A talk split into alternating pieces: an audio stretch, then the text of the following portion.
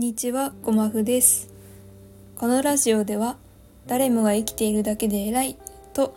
誰よりも自分に言い聞かせるために喋ります。どうぞカフェにいるような気分でのんびりとくつろぎながらお聞きください。はい、ということで、えー、2024年一発目の配信となります。ちょっとあの今外の風がすっごい強くて あの結構ビュービュー言ってるんであの窓がガタガタ揺れてる音とかなんかあのなんか誰かの悲鳴みたいな音がたまに入ってくるかもしれないんですけど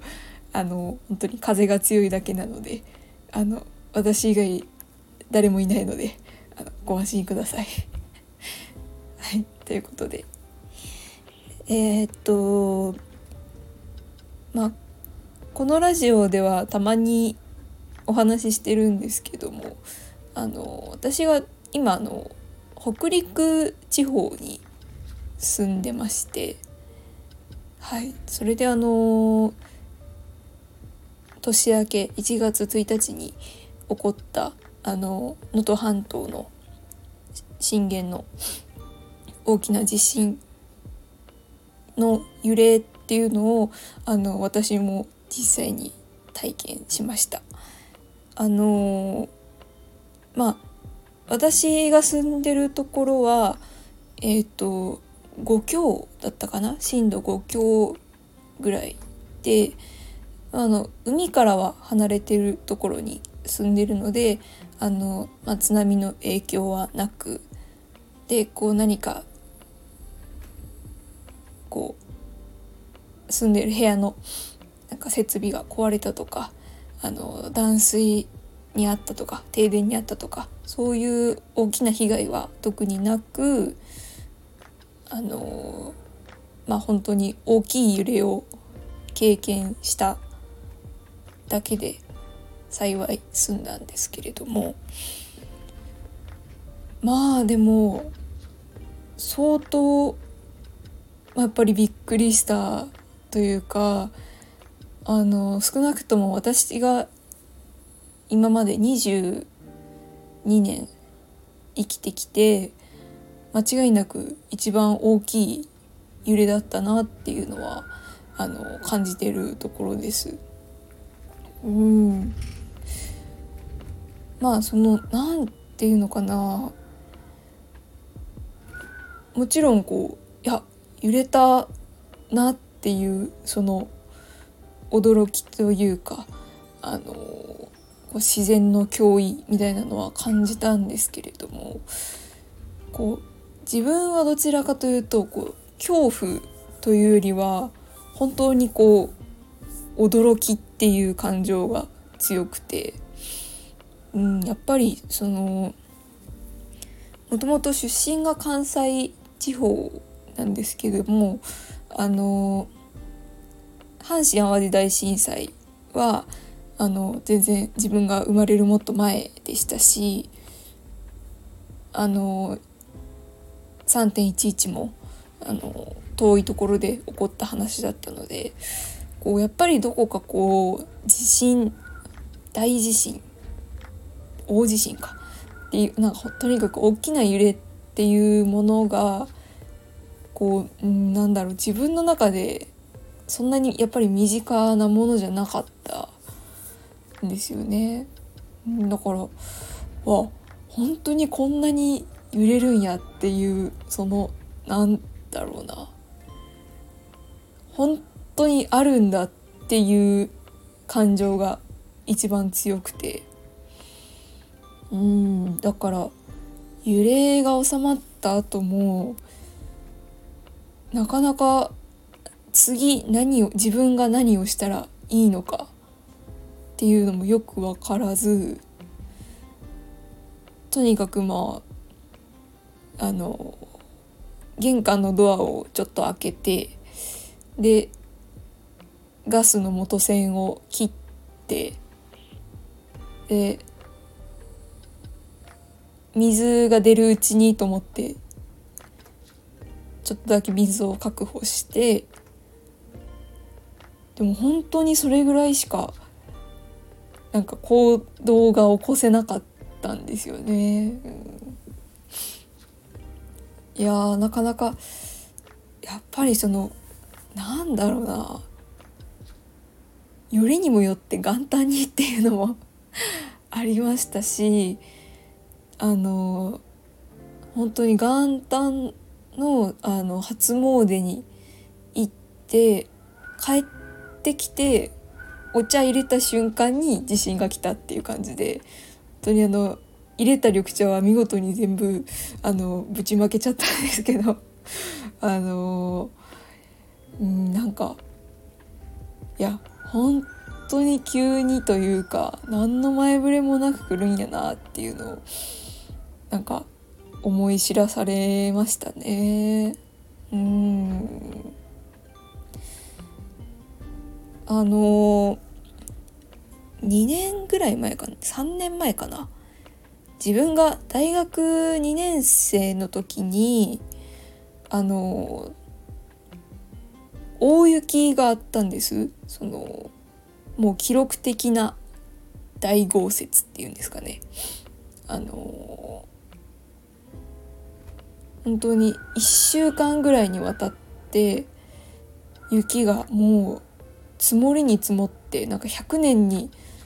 一度のなんか大雪みたいな感じで結構メディアでもうこう取り上げられたんですけどでそのその時はやっぱりそのなんだろうな家から本当に出られなくなっちゃって雪が積もりすぎて。あのバス停の何て言うのかなあのあれなんて言うんや。あのバス停の標識がもうあの全部埋まるぐらいの高さまで雪が積もったんですけどその時もなんかすごいこうあ自然災害だなっていう感じがしてでその食料も家にそんなにストックしてなかったしそもそも買い出しに行けないしでやっとスーパーにたどり着いたらなんか商品全部なくなってて入荷のめど立ってませんみたいな感じでその時もなんかわあこれが幸いかって思ったんですけどでもなんかその時は結局その雪っていうある程度事前に予測できるものだったからその天気予報でも本当にやばい雪が来ますよみたいな そういう一応そういう前触れがあってで窓を開ければ開けるほどどんどん雪が積もっていく。なあわこれは大変そうだなっていうこう徐々に災害を認識していくっていう感じだったんですけど、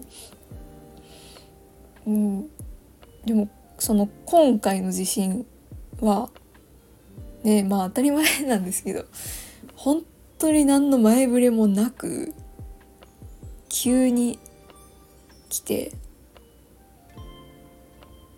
うんやっぱびっくりしましたね。だからこそ日頃から備えましょうこういうものを備えておきましょういつでも出られるように避難所の確認と避難経路の確認と必要な行動を覚えておきましょうというふうに言われてるんだなっていうのを、うん、改めて感じました。うん、ただそのまあこれは本当に何だろう自分が住んでる地域がたまたまそうだったっていう話でもしかしたらもう今自分の住む場所自体も完全になくなってたかもしれないしそれはその私がたまたままだ今普通にこうして喋れているっていう話なんですけどでもなんかこう驚きとか焦りとかはあったんですけどなんか恐怖っていうのをあんまり感じてないなっていうのを2日3日ぐらい経った頃に気づいて。うんなんかこう次大きい揺れが来たら困るなとかこの余震いつまで続くのかなっていう感情はあるんですけどなんかこう怖くて眠れないとかもう食事が喉も通らないとかなんかうんその本当に検索 SNS をがなんかどうしても見てしまうとかなんかそういう恐怖心はあんまりなくてなんでないのかなって思った時にそのやっぱりなんだろうな。一種の諦めみたいなのがあってっていうのも本当に自分じゃどうしようもないことなんだなって結構割り切ってたんですよね。そのもちろん食料を確保する必要なものを確保するライフラインを最低限確保するっていう対策はできるけどその地震っていうもの自体を防ぐことはできないじゃないですか。本当に自分じゃどうしようもできないもの。なんか私はその自分次第で変わるものとか自分が頑張ったら頑張ってたらもうちょっとどうにかなったものの方がなんか怖いんだっていう気持ちがあるなっていう自分に改めて気づいて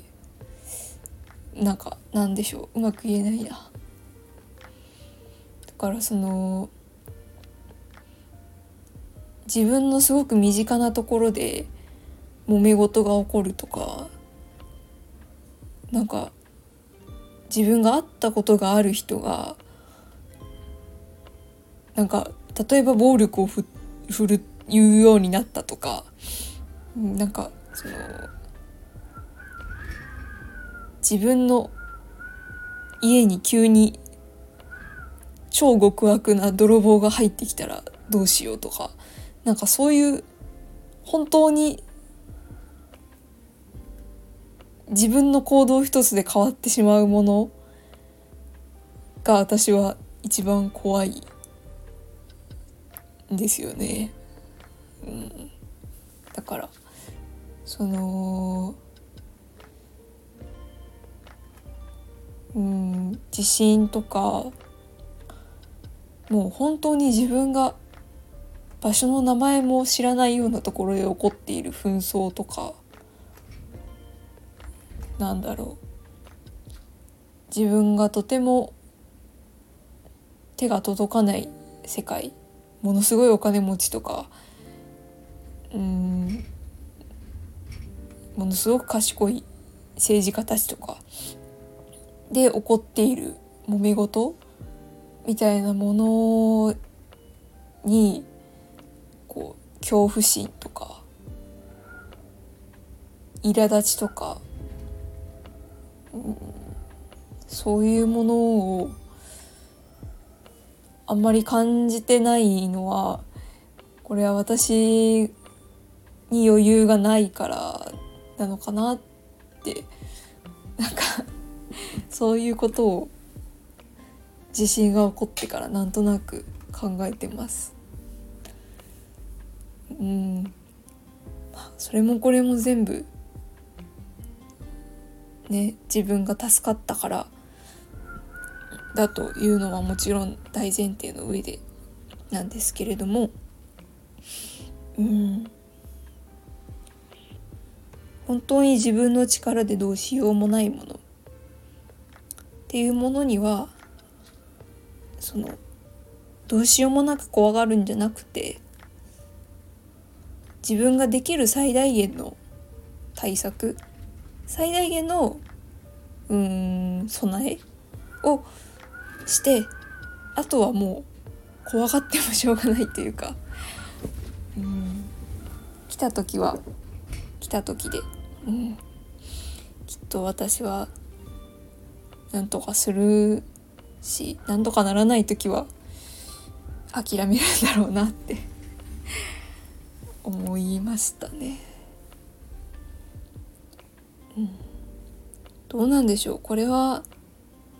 私が今一人で生きているからなのかな？家族ができたり子供ができたりしたらそういう考え方が変わったりするのかなとか思ったりもしますね。うん、はい。という感じでまあそうですね。新年一発目にしてはヘビーめな話だったかもしれないですが。あでもうん私としてはうん思っていたことがお話できたのでよかったです。はいということでえー、まあもしかしたらね今後、まあ、北陸地方とかもしかしたらその近隣の地域とかでもっと強い揺れが来る可能性ももちろんゼロじゃないので皆様引き続きあの災害災害もそうだし事故とかなんだ怪我とか病気とかあの本当に皆さんも備えられるものは備えてあとは、まあ、気をつけていただいて 何の話してるんや。はいあのうん、まあ、十分にあのご自分を大切になさってください。はいということで、えー、質問感想レターレターじゃない リクエストありましたらあのコメントやレターでお待ちしております。はいということで、えー、行き当たりまったりカフェ今日も最後までお聴きいただいてありがとうございました。それでは